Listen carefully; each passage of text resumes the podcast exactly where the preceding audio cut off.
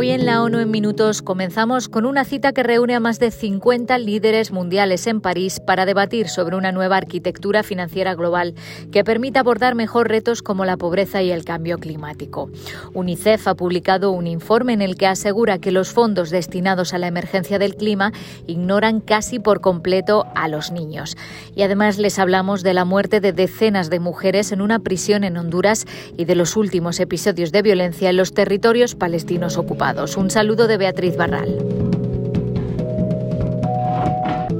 La arquitectura financiera mundial es anticuada, disfuncional e injusta y ha fracasado en su misión de proporcionar una red de seguridad mundial a los países en desarrollo, declaró el secretario general en una cumbre para un nuevo pacto financiero global. Antonio Guterres se dirigió a los delegados al comienzo de la reunión en París, que tiene por objeto encontrar soluciones financieras para luchar contra la pobreza, reducir las emisiones que calientan el planeta y proteger la naturaleza. El secretario general dijo que las instituciones financieras internacionales nacionales son actualmente demasiado pequeñas y limitadas para cumplir su mandato. Il est clair que l'architecture financière internationale a failli dans sa mission Está claro que la arquitectura financiera internacional ha fracasado en su misión de proporcionar una red de seguridad mundial a los países en desarrollo. La razón es sencilla. Como acaba de señalar Mia Motley, esta arquitectura se construyó tras la Segunda Guerra Mundial. Con algunas adaptaciones, refleja el equilibrio de poder político y económico de la época. Les rapports de force et Motley, la primera ministra de Barbados, que ha emergido como una figura líder contra el cambio climático, sostuvo que la cumbre marcaba un momento de inflexión. I ask us today not to leave Paris without understanding Pido que no nos vayamos de París sin entender que la ambición política que se necesita debe asegurar una transformación y no una reforma. Y que los que somos jefes de gobierno y de Estado reconozcamos que el mundo no puede seguir bajo las sombras de un orden imperial que no ve a los países, no entiende a los países, no escucha a los países y lo que es peor, no ve, entiende o escucha a la gente.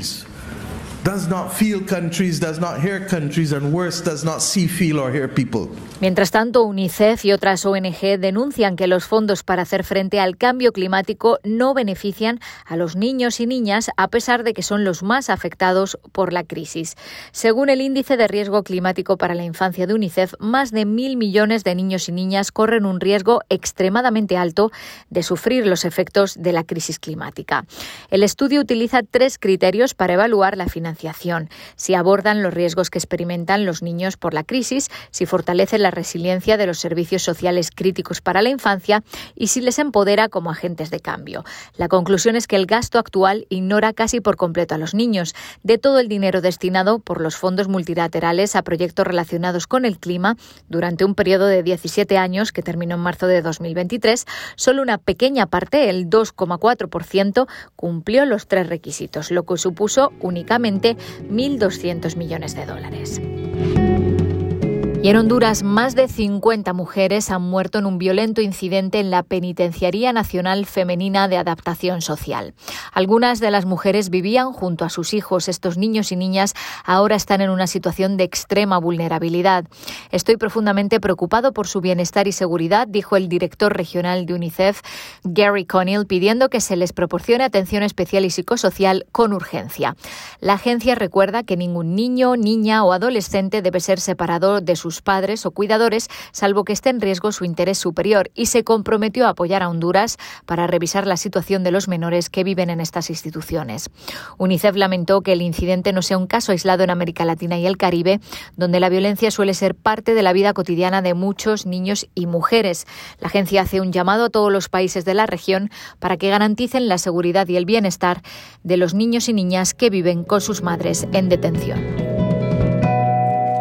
Y el secretario general ha condenado los últimos incidentes violentos contra civiles en los territorios palestinos ocupados. Esto incluye el tiroteo en el que dos palestinos armados mataron a cuatro israelíes e hirieron a otros en la Cisjordania ocupada y los subsiguientes actos de vandalismo e incendio de tierras y propiedades, incluyendo una escuela, por parte de colonos israelíes en pueblos palestinos alrededor de Nablus y Ramallah.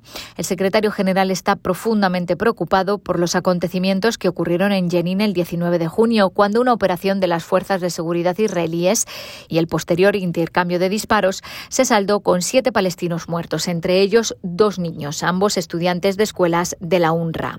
El secretario general recuerda que Israel, como potencia ocupante, debe garantizar que la población civil está protegida. Además, Guterres añade que en última instancia solo la vuelta a un proceso político significativo y el fin de la ocupación pondrán fin a este devastador ciclo de violencia y de pérdida de vidas. Hasta aquí las noticias más destacadas de las Naciones Unidas.